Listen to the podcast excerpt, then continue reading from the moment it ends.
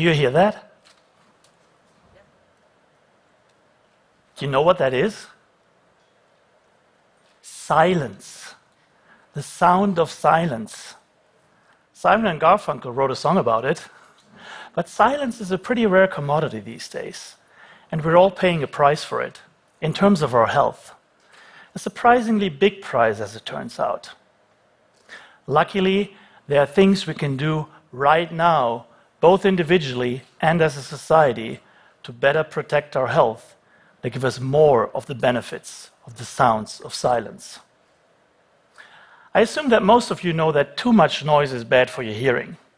Whenever you leave a concert or a bar and you have that ringing in your ears, you can be certain that you have done some damage to your hearing, likely permanent. And that's very important. However, noise affects our health in many different ways beyond hearing. They're less well known, but they're just as dangerous as the auditory effects. So, what do we mean when we talk about noise?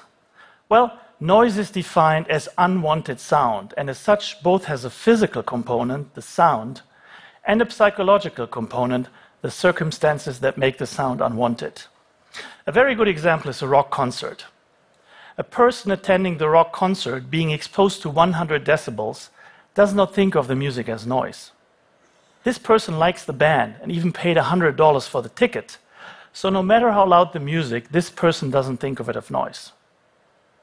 In contrast, think of a person living three blocks away from the concert hall. That person is trying to read a book, but cannot concentrate because of the music. And although the sound pressure levels are much lower in this situation, this person still thinks of the music as noise. And it may trigger reactions that can, in the long run, have health consequences. So, why are quiet spaces so important?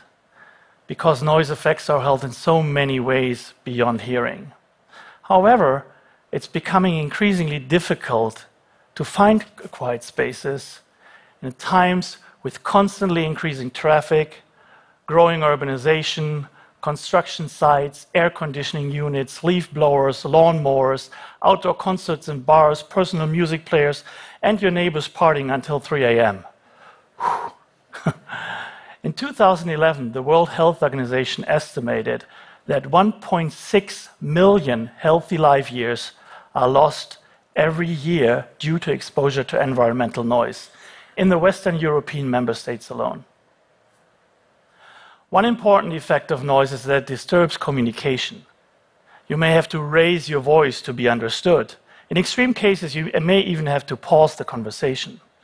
It's also more likely to be misunderstood in a noisy environment. And these are all likely reasons why studies have found that children who attend schools in noisy areas are more likely to lag behind their peers in academic performance. Another very important health effect of noise is the increased risk for cardiovascular disease in those who are exposed uh, to relevant noise levels for prolonged periods of time. Noise is stress, especially if we have little or no control over it. Our body excretes stress hormones like adrenaline and cortisol that lead to changes in the composition of our blood and in the structure of our blood vessels, which have been shown to be stiffer after a single night of noise exposure. Epidemiological studies show associations between the noise exposure and an increased risk for high blood pressure, heart attacks, and stroke. And although the overall risk increases are relatively small, this still constitutes a major public health problem because noise is so ubiquitous and so many people are exposed to relevant noise levels. A recent study found that US society could save $3.9 billion each year by lowering environmental noise exposure by 5 decibels, just by saving costs for treating cardiovascular disease. There are other diseases like cancer, diabetes, and obesity that have been linked to noise exposure, but we do not have enough evidence yet to, in fact, conclude that these uh, diseases are caused by the noise. Yet another important effect of noise is sleep disturbance. Sleep is a very active mechanism that recuperates us and prepares us for the next wake period. A quiet bedroom is a cornerstone of what uh, sleep researchers call a good sleep hygiene. And our auditory system has a watchman function.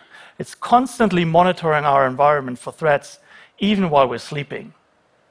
So, noise in the bedroom can cause an, a delay in the time it takes us to fall asleep. It can wake us up during the night, and it can prevent our blood pressure from going down during the night. We have the hypothesis that if these noise induced sleep disturbances continue for months and years, then an increased risk for cardiovascular disease is likely the consequence. However, we're often not aware of these noise induced sleep disturbances because we're unconscious while we're sleeping. In the past, we've done studies on the effects of traffic noise on sleep, and research subjects would often wake up in the morning and say, Ah, I had a wonderful night. I fell asleep right away, never really woke up. When we would then go back to the physiological signals we had recorded during the night, we would often see numerous awakenings and a severely fragmented sleep structure. These awakenings were too brief to, uh, for the subjects to regain consciousness and to remember them during the next uh, morning, but they may never, nevertheless have a profound impact on how restful our sleep is. So, when is loud too loud? A good sign of too loud is once you start changing your behavior. Uh, you may have to raise your voice to be understood, or you increase the volume of your TV. You're avoiding outside areas, or you're closing your window.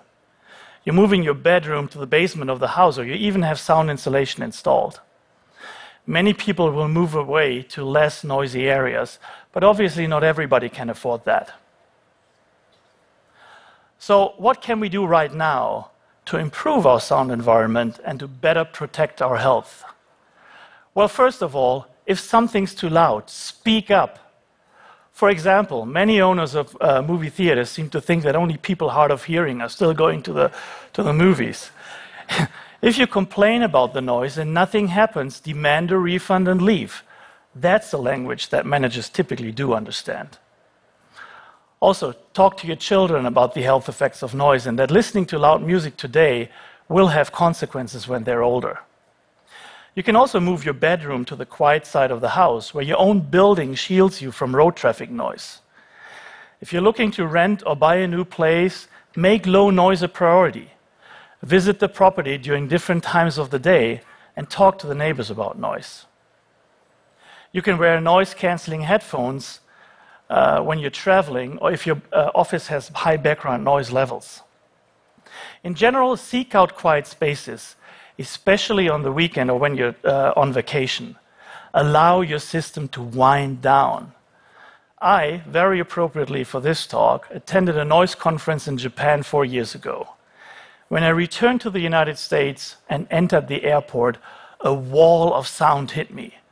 This tells you that we don't realize anymore the constant degree of noise pollution we're exposed to and how much we could profit from uh, more quiet spaces.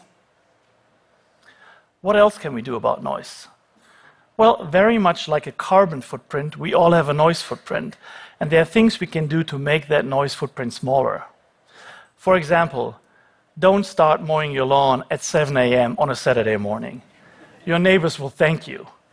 Or use a rake instead of a leaf blower. In general, noise reduction at the source makes the most sense. So, whenever you're looking to buy a new car, air conditioning unit, blender, you name it, Make low noise a priority.